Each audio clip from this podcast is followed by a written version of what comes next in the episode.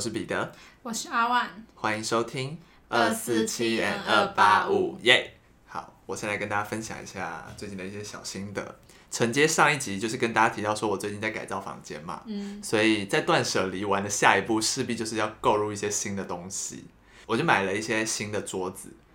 一些哦，你因为我买了一张新的桌子，然后我不知道我们提过，反正就是我自己是一个很喜欢 DIY 组装的人，但我这次在组装桌子的时候，有一些不太好的体验，就是我真的体会到一分钱一分货这件事情，嗯，还有在网络上照片真的会骗人这件事情，对我这次有深刻的体会到。反正我跟大家形容一下，我买的桌子就是阿万现在身后这张桌子，它是一个有抽屉的，呃，算是工作桌这样。然后呢，因为我其实自诩为手工艺小达人，就是我其实蛮会组装东西，跟也蛮乐于组装东西的。所以像这次房间的油漆也是我自己刷，然后桌子也是我自己装，然后那个床头板是一块木板，也是我自己刷，这样。然后这次桌子来之后，我就想说，呃，秉持着我手工艺小达人的精神，就开始组装。那我买这个桌子大概是一千八左右，其实不便宜，可是以、呃这个桌子的质料来看，我觉得没有到一千八，的这个价值可是我觉得它看起来蛮不错的，但要我花一千八，可能也是不会。对，但是因为我的预算有限，所以我就是只能在有限的预算内买看起来还不错的东西，这样好。不会啦，但我觉得看起来蛮特别的，所以它是不规则型的。对，好，反正我接下来就跟大家来形容一下我组装的时候遇到什么困难。嗯，首先，因为它是一个四个，它它四个角嘛，然后它四个角是要粘在，是要钉在它的抽屉上，它的抽屉跟它四个角挖的那个洞根本对不起来，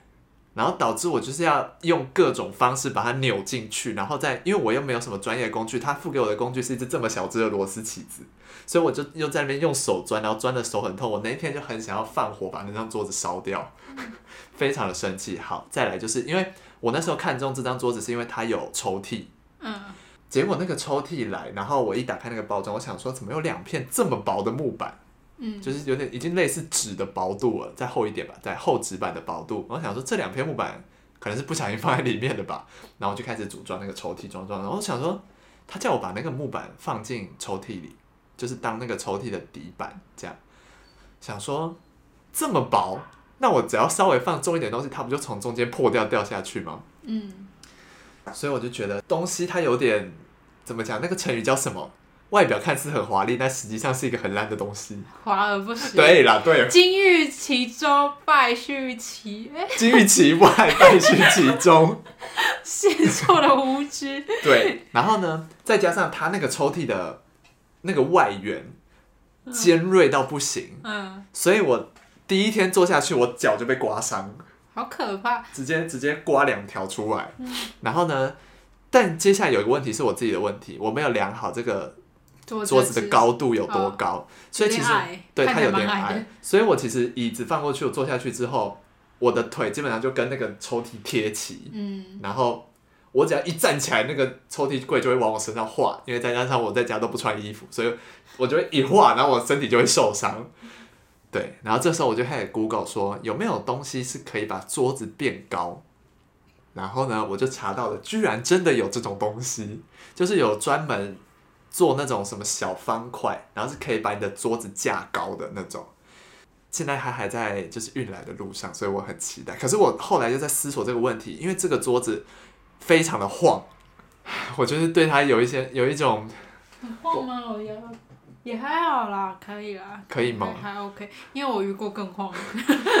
我不知道它可能可能稍微摆一点东西之后，有稍微变重一点，就没那么晃。嗯我一开始架好它的时候，真的是感觉是有七级地震在上面晃，你知道吗？就是我只要动一下就开始狂晃。嗯，那你会不会加了那个垫高了，它会更晃？对我现在就是很害怕这件事情，因为它本身又不是那种直立式的脚，它是有点斜的，是算有设计感的那种脚，所以我感觉加了那个东西之后，搞不好又会恢复到七级地震的状态，所以我现在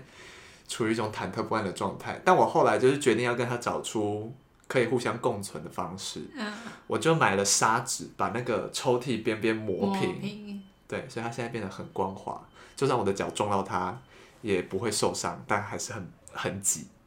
题题外话是，我也来分享一下我网购的经验。好在我国中的时候，第一次使用了虾皮买衣服，，OK，然后那时候就买一个短版的上衣，然后是珊瑚粉色，就有点介于嗯玫瑰红色，就是我怎么形容？反正它应该照理说是要偏红色，看而且看到那网络的图，然后我就等等满心期待等我第一次网购的东西到来，结果自己来感觉像是一件露胎衣，它是皮肤色的，是然后那个年代流行的颜色吗？这个好像好可怕哦，就是也是肤色，然后带一点橘这样，然后我真的从来没穿过，然后把它塞到抽屉的最里面。这让我想到，我有一次网购一件牛仔裤，它在那个商品图上是主打它是有点蓝快蓝白渐层的那种。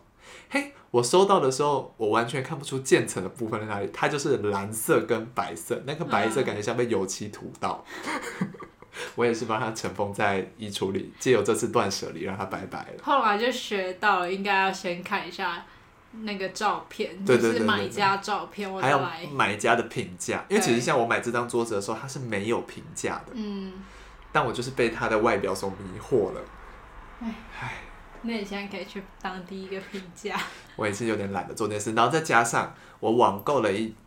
一面全身镜，嗯送来的时候破了，嗯，它现在就躺在外面，所以啊，你能改造之路好悲伤、哦。非常的坎坷。对，所以我现在我本来想说要不要换镜子，可是我真的是受够了，我决定把那个镜子退掉，再去嗯寻觅更好的就你就直接。去现场看。对我最近在 IKEA 看到一个蛮不错的镜子，所以我会再考虑购入它，比我现在破掉那个还便宜四百块，质量还看起来比它好，而且还不用不用，好像组装的部分还比较简单。对，好，我今天的分享就到这儿。哎、那那我就今天分享而已。我刚刚跟你分享过我网购这件事，好了。好，就我最近就在网络上买一件衣服，照理说那个店家是非常有名的网网拍的平台，蛮多人买的，所以它应该官网设计也是会蛮贴心的那种。我就这样嗯应该。很完整。对然后我那天买完衣服就很开心，然后上面是写说我的衣服是需要预购的，那我就等嘛，没关系，等等等。但你知道过一个时间就会想看看自己的货在哪里了，嗯就是什么想看一下状态。确认，对对对对。我就去看呢，发觉我找不到会员中心这个东西，嗯，我就去查，我怎么查都查不到，他就是我就打订单查询，我还去网络搜寻，也没办法，他一定要我打出我的呃那个配送的编号，编号对我的配送编号跟货号，还有一些交易序之类的。嗯那、我想说怎么办？我根本没有留，因为照理一般人不会留这对个吧？不会特别去解图说呃我的编号是这个，嗯，因为我就想说只要我会员登录，我不就可以查了吗？我有会员，我就有订对单，了。但我在他网站里面完全找不到会员中心，完全找不到，真的，我真的绝望到不行，我真的完全不知道我的货现在在哪，我甚至都看不到我现在到底累积多少红利，这个才是重点。对我真的完全找不到我的过，而且过去的订单我也找不到，我就觉得很绝望，我的货到底在哪里它？到底有没有出来？而且重点是我每天都用不同的方式在寻找，然后后来我就想说，好，那我就下载它的 APP，它的 APP 总有总是比较完整，毕竟他们那边自己做的城市。嗯，然后我就去查 APP，然后 APP 上面就告诉我说，必须要我先打出我的电子邮箱跟密码，但我不记得我的密码了。嗯然后我就按说，那请你发送新的密码到我的电子邮件里面。就是忘记密码对，然后它一直呈现发送失败。然后再试了，经过十几次的尝试，我真的觉得放弃了这个货，我就随缘吧，我让它佛系的来就吧，来，不来就算了。反正没有付钱没对关系啦，。我觉得天哪，这么大的一个店，为什么？因为其实他刚刚有跟我分享，这个这个网拍算是蛮有名，有实体店面，有网络商店对，我真的觉得很绝望耶，而且在那家的购物经验都很不好，就是我就觉得会让我产生之后再也不想买这家店东西的想法哎。好，如果有听众对这家店是哪家店有兴趣的话，欢迎私讯我们。然后告诉你，真的不要买。那它东西是贵的吗？还是便宜的吗？嗯，我觉得算低价、中低价中低价位。对，但我之前有买一件羽绒，冬天的时候买一件羽绒外套，是差不多一千出头，嗯，算还 OK 这样。但是呢，那时候我买那件外套，才第一天呢，扣子就掉了。然后我就我就去拿去退换货嘛，嗯。然后退换货换了一件新的，扣子又掉了，受诅咒的羽而且绒外套，同一个位置同一个扣子，我真的是疯掉，我真的超超不开心的，就觉得说。好歹我忘记那件一千多块，就你也该有一样一定的品质吧，对对而且毕竟你开那么多间店，我就觉得这样真的不行。然后这次购物经验也很不好，我就觉得啊，真的被我打入黑名没有办没有单。办法的给他更多机会对啊，我真的觉得很失望。啊，私讯我们，再告诉你。好，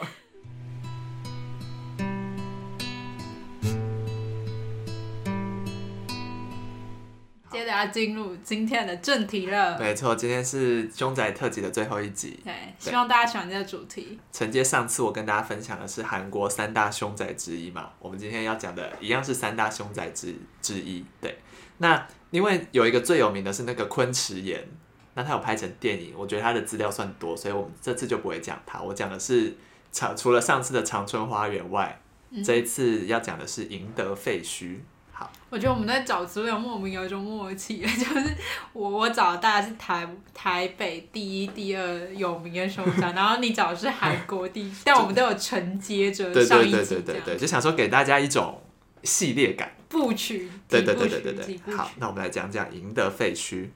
那赢得废墟是坐落在韩国庆尚北道赢得郡这个地方，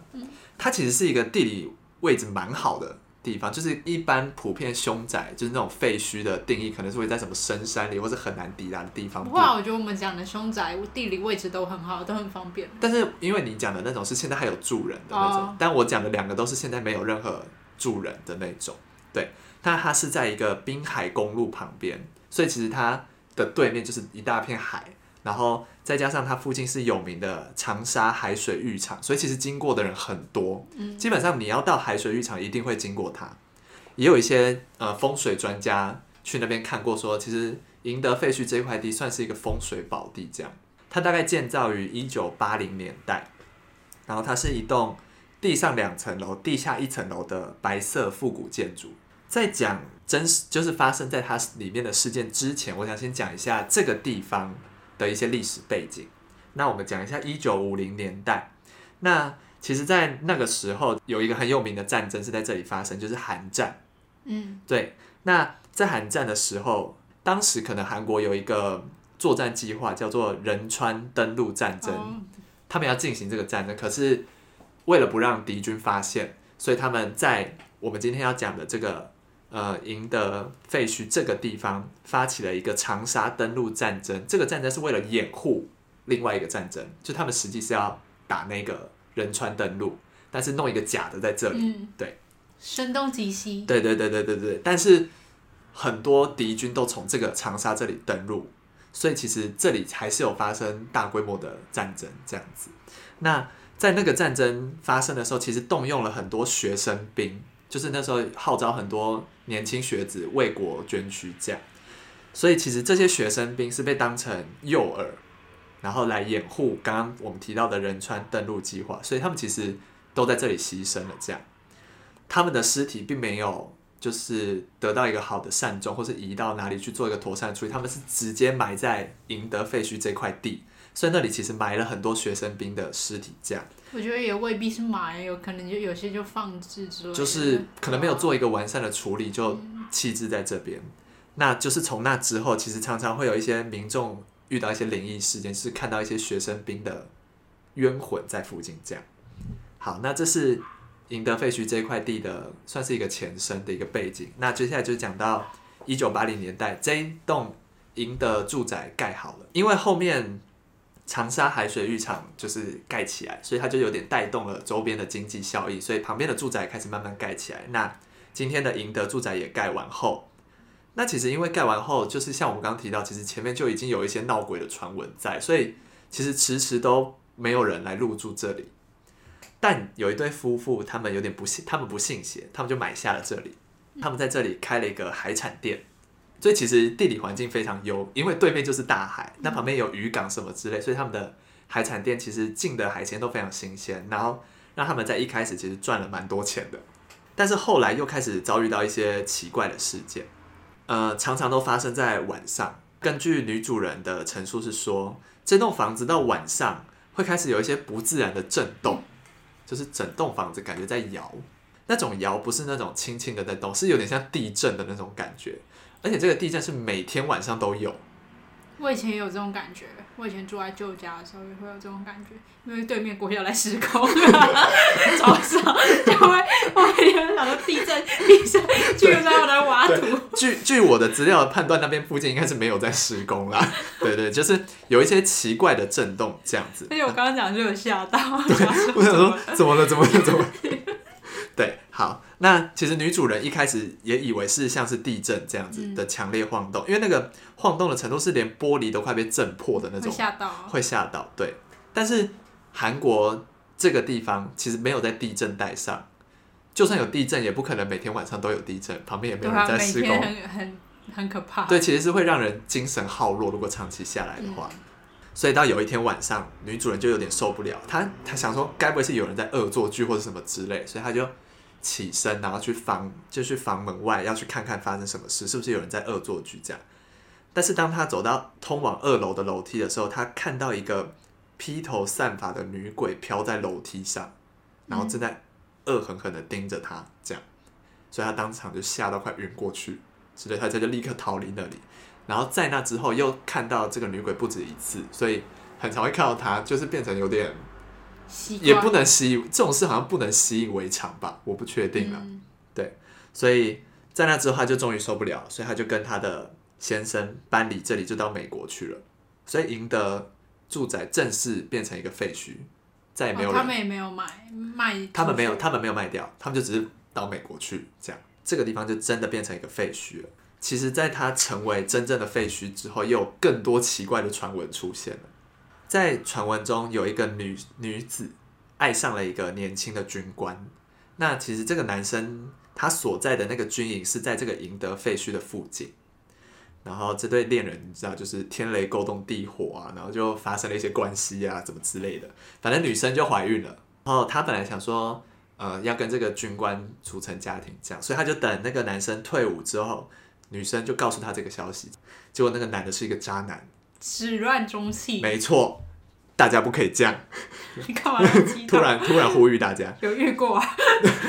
没有。对，然后反正就是那个男生他就不想对这个女生负责，所以他就搞失踪。然后这个女生就很可怜，她就是一个人挺着大肚子。那个年代可能通讯设备也不发达，她就到处去找这个男生的下落。结果最后她没有找到这个男生，但是她得知了一个令人心碎的消息：这个男生跟另外一个女生结婚了。不要脸。对，然后这女生就很伤心，很伤心。于是她最后选择在赢得废墟的地下室上吊自杀，所以她就是成为那里的一个冤魂。这样，这是其中一个传闻。那还有别的传闻是说，其实在这里变成废墟之后，有很多韩国的巫师就想说自己法力高强，可以来净化这个土地，这样，所以他们就前后搬到赢得废墟这里居住，但是都住没有多久就逃离了。不科学的原因是说。这里的冤魂很多嘛，然后就是那个磁场很乱，住久了会发疯。这样比较科学的原因是这里的房租很高，对，因为就像我刚刚提到，其实搬一开始的那对夫妇搬去美国，这里还是他们的住宅，嗯，所以其实有一些巫师来住这里，他们有点类似擅闯民宅的概念，嗯，即便他这里是一个废墟，所以在美国的夫妇得知这件事之后就有。开机就是说好，你要住在这里可以，那一个月租你六十万韩币，应该换算下来，这个租金是非常高的。嗯，所以其实很多巫师是没有办法负担，这个就说好，那我不住，我不住，我不住，我就离开之类的。对，这样的概念。像巫师有一种魔法感。对对对对对对对对。那其实，在屋主得知就是有很多人入住之前，呃，很多巫师不是前后在这里居住嘛，他们其实就在里面留下了很多佛像或是画像，想要。可能镇压这边的亡灵之类，但是都失败，所以他们就逃离，导致现场就留了很多这种佛像之类的东西，就变得让那里变得更可怕。也因为这里闹鬼太有名了，所以其实电视节目不会放过这个机会，就会争相来这边采访，或是就是拍这边的东西之类。然后一些大学生就是你知道，大学生最爱做的事情就是废墟探险了，所以很多人都会来这边探险或什么之类，导致这边其实变得有点乱这样子。然后在电视节目曾经采访过一个巫师，他说，赢得废墟之所以是三大凶宅，是因为这里聚集了超过万名的冤魂，它是一个连巫师都怕的凶宅，因为它是通灵，它可以就是进一步通灵，说这些冤魂的具体身份是谁嘛，所以他就说这里大多都是一开始提到的学生兵的冤魂。其实那些学生他们为国捐躯，但是他们并没有受过正式的训练，嗯，所以他们其实很多人是连枪都不会拿就上战场，然后就立刻阵亡了。这算是一段蛮悲伤的过去，就是牺牲了很多不必要的人在这里。然后再来就是也有别的节目来这边录影的时候，录影的设备被某种强烈的电波去干扰到，所以导致他们的设备就是几乎全毁，不能用这样。那有些人说是因为这个废墟后方的山上有一个基地台，有一个巨大的雷达，哦，然后它在发送很强烈的电波。可是奇怪的事情是，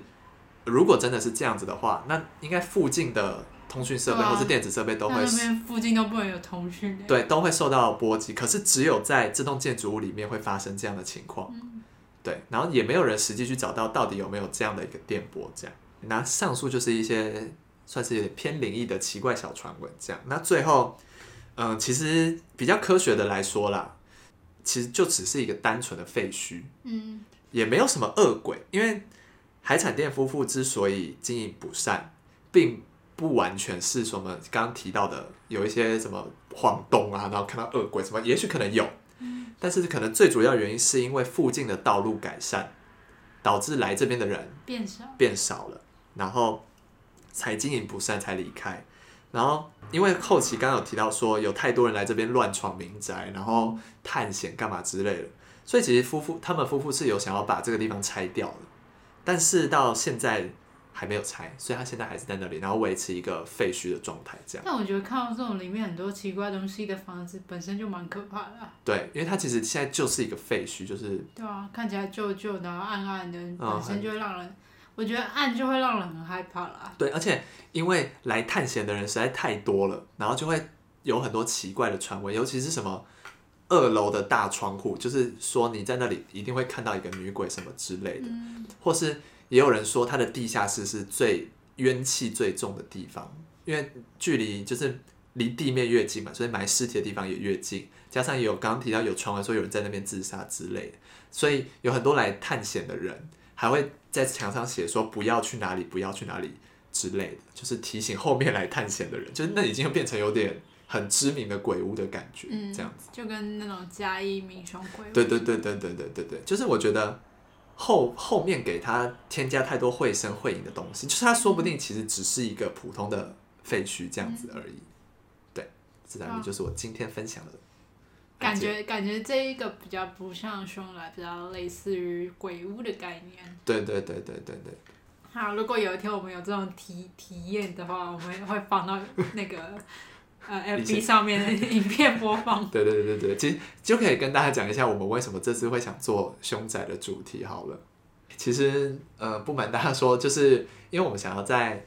就是呃鬼月这个月份提出一些比较不一样的企划，这样子给大家不同的新的体验。对，然后我们一开始